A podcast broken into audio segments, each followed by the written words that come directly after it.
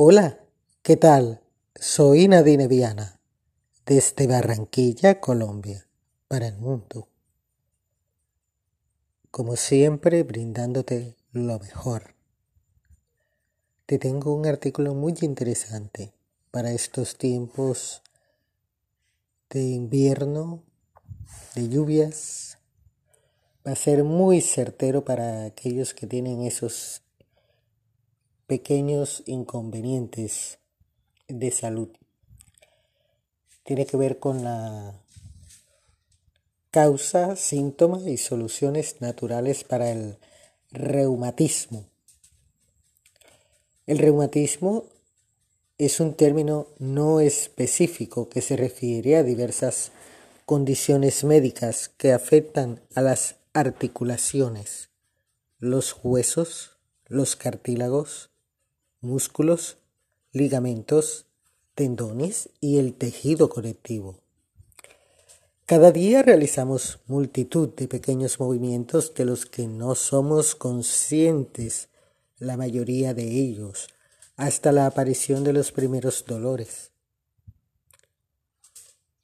Durante el curso de nuestra vida, nuestras piernas nos hacen recorrer dos veces la vuelta al mundo y nuestras articulaciones están sometidas a una enorme presión. Afortunadamente, podemos contribuir a su bienestar. Es posible proporcionar a nuestros músculos y articulaciones una protección externa, pero también podemos tener un detalle interno con ellos.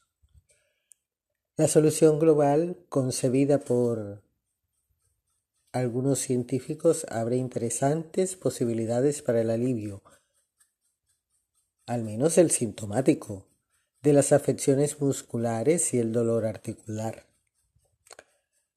Ahora veamos algunas de las causas. En el terreno de los reumatismos. Las tablas clínicas hacen furor. Las causas son tan numerosas que todavía ahora están poco estudiadas. Entre ellas, mal reparto de los pesos. Entendido esto como un mal control en nuestro peso del cuerpo. No sé si, si los seguidores o algunas personas ya han recordado un podcast que en algún momento compartí donde dice que el peso ideal es nuestra estatura y no pasarse de 5 kilos. Por ejemplo, yo peso lo que mido. Esa es la ley que dice para tener una salud lo más óptima posible. Yo mido unos 60 de estatura. Las latinas somos un poquito bajitas. Unos 60. Antes de la pandemia. Yo pesaba 62 kilos. Entonces, yo debo pesar entre 60 kilos y 65. No pasarnos más de 5 kilos porque empiezan los problemas. Yo en lo personal tengo que tener cuidado con el peso porque tengo una lesión en la cadera que es algo similar como a un rasguño profundo en el hueso y león que es el que hace el ensanchamiento de la cadera. Entonces si yo me paso de 8 o 10 kilos ya voy a tener más problemas de lo normal. Mi deporte de por vida es caminar o nadar. Si acaso, puedo montar a caballo. Fue una forma accidental practicando capoeira en la universidad, pero hace muchos años. Pero yo he aprendido a vivir con eso. Y además, cuando es una fisura, con el tiempo va sanando pero yo soy muy inquieta.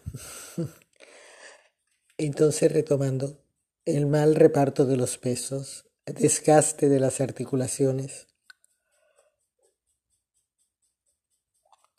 factores hereditarios, fracturas mal consolidadas, lesiones de ligamentos y de tendones, malformación innata de una articulación. Otras enfermedades reumáticas son provocadas por problemas metabólicos o inmunitarios o son de origen inflamatorio. Las infecciones virales y ciertas bacterias intestinales también son sospechosas de provocar reumatismos. En general, la enfermedad evoluciona de manera crónica y provoca una inflamación de las articulaciones, pudiendo llegar a su destrucción.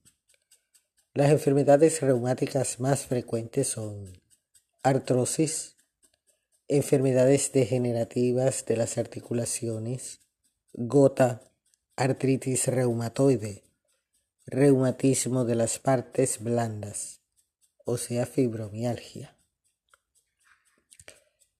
Tenemos un abanico reciente en la posibilidad de utilizar para mejorar o aliviar la sintomatología las posibilidades de usar la fitoterapia. Fitoterapia. En la mayor parte de los pacientes, las terapias medicamentosas no tratan nunca la totalidad de un conjunto de dolores.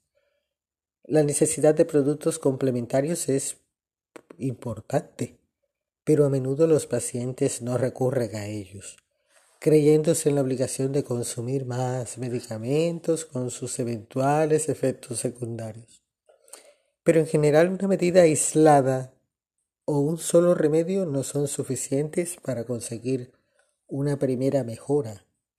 Es necesario recurrir a todo un concepto terapéutico individual. Cada caso es individual. No se debe generalizar. En este caso, los productos fitoterápicos, o sea, tomas con plantas medicinales, representan una posibilidad terapéutica tan natural como eficaz. Por ejemplo, hay un té que es natural y Funciona mucho para los dolores. Es fácil de conseguir. Y se llama té. Lo tengo aquí en la alacena a la mano. Por cierto, se lo hice a mi mamá bien anoche.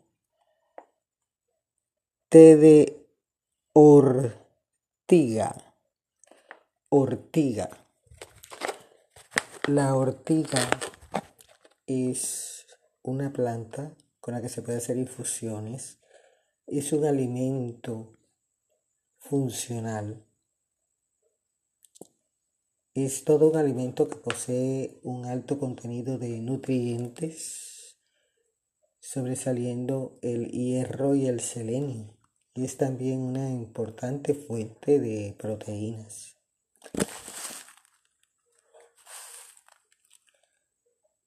Pues Contiene entre 6 y 8 gramos de proteína.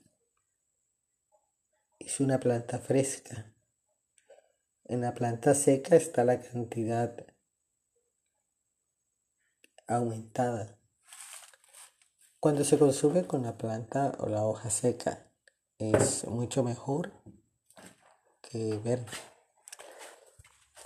Prosigamos otras posibles sugerencias en cuanto a fitoterapia. Le llaman garra del diablo. Su nombre genérico es Harpagophytum procumbens. Es una planta medicinal que saca sus garras contra la artrosis. Florece de un color rosa claro a rosa oscuro en pleno corazón del desierto de la África Kalahari. Está ubicado al sur de África. Se adapta a un clima donde el termómetro sobrepasa 40 grados al día. cuando está al mediodía y los inviernos son fríos y muy secos. La virtud de esta planta medicinal son conocidas desde hace años por los investigadores occidentales. Posee un efecto antiinflamatorio probado. Son bien tolerados. Son muy pocos los efectos secundarios y no existe ninguna interacción con otros medicamentos. Está la árnica montana para mucha gente la árnica es una planta socorrista, empleada para curar todas las pupas. Hoy en día todos los expertos son unánimes. El árnica juega un papel principal en la terapia de dolores musculares y articulares causados por reumatismos. También es muy utilizado el árnica para cefaleas, o sea, dolor de cabeza para los golpes, algunas heridas. Eh, hay un gel de árnica que es muy concentrado. No solo se limita a la lucha contra los síntomas, sino que también combate las causas de los reumatismos.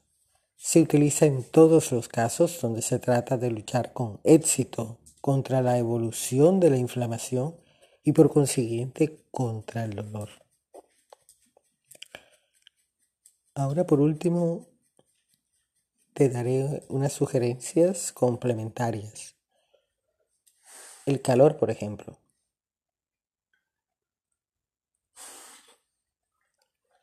Si las articulaciones están aquejadas de inflamación crónica, el calor puede reducir el dolor, estimular el metabolismo y la irrigación sanguínea. Los baños completos y parciales con ayuda de árnica, flores de heno, cataplasmas de barro, cataplasmas calientes de patata o de lino. Se aplican en forma de arcilla sobre la zona adolorida. Al enfriarse se retira y se limpia bien con un paño húmedo. También está la terapia del frío. En caso de inflamación aguda de las articulaciones, el frío ejerce un efecto analgésico, descongestionante y antiinflamatorio. Sumergir las partes doloridas en agua helada o no, cataplasmas a base de acetato de aluminio, queso fresco de arcilla medicinal, preparadas en frío. Se aplican paños helados o de gel conservados en el congelador. Ayuda mucho a mitigar el dolor. Depende de la persona. Le funciona más el calor, hay otras que le funciona más el frío. Hay que tener en cuenta que a cualquier edad hay que hacer ejercicio físico. Si la adquisición de masa muscular puede hacerse bajo el control de un profesional es posible, según un estudio finlandés, de disminuir el dolor hasta un 67% y reducir a la mitad la destrucción de los cartílagos con ejercicio. El ejemplo que les colocaba hace poco con mi peso, eso es lo que quiere decir. Además, el movimiento controlado de las articulaciones proporciona a los cartílagos los aportes nutritivos requeridos, como agua fitness, natación, bicicleta, marcha, caminatas, musculación. En cuanto a la alimentación, las inflamaciones van de la mano con la aparición de grandes cantidades de radicales libres. En ese momento los antioxidantes son necesarios para luchar contra estos radicales libres. Las posibilidades diarias de que se puedan suplir todas las necesidades por día. En cuanto a antioxidantes, está consumiendo vitamina C, E, selenio, zinc, entre otras. Son cubiertas por cinco raciones diarias de frutas u hortalizas. Se recomienda una alimentación lo más vegetariana posible. Consumir la menor carne roja posible, ya que contiene ácido araquídico que refuerza los agentes que favorecen la inflamación. En conclusión, poca carne, cinco raciones diarias de fruta y hortalizas. Hay que hidratarse bien también. Hacer caminatas. Ejercicio de estiramiento al levantarnos y al acostarnos. El reumatismo podría a veces confundirse con el túnel carpiano bilateral en las manos. Pero ya esa es otra afección que en otro podcast se los voy a desarrollar. ¿Te gustó el artículo? ¿Sabías sobre los reumatismos? ¿Sabías lo de eliminar las toxinas, el perder movimiento lo menos posible, los beneficios de hidratarte, de alimentarte sanamente? ¿Sabías que eso contribuye a disminuir el riesgo de dolor? ¿Sabías eso? ¿No? Qué bueno, ya lo sabes. Cuídense. Gracias por seguirme en las redes sociales, por estar pendiente de mis podcasts y yo contenta porque gracias al seguimiento de ustedes voy logrando mi objetivo de llevar el mensaje a la orbe sobre la conciencia de cuidarse, de alimentarse bien, para que la historia de vida de mi mamá con la salud y la historia de vida mía con el estrés no se vuelva a repetir nunca más en ninguna persona, porque hay enfermedades que se pueden evitar. Cuídense. Soy Nadine Viana, desde Barranquilla, Colombia, para el mundo. Soy Nadine Viana. Soy un nombre, soy una marca, soy tu mejor opción.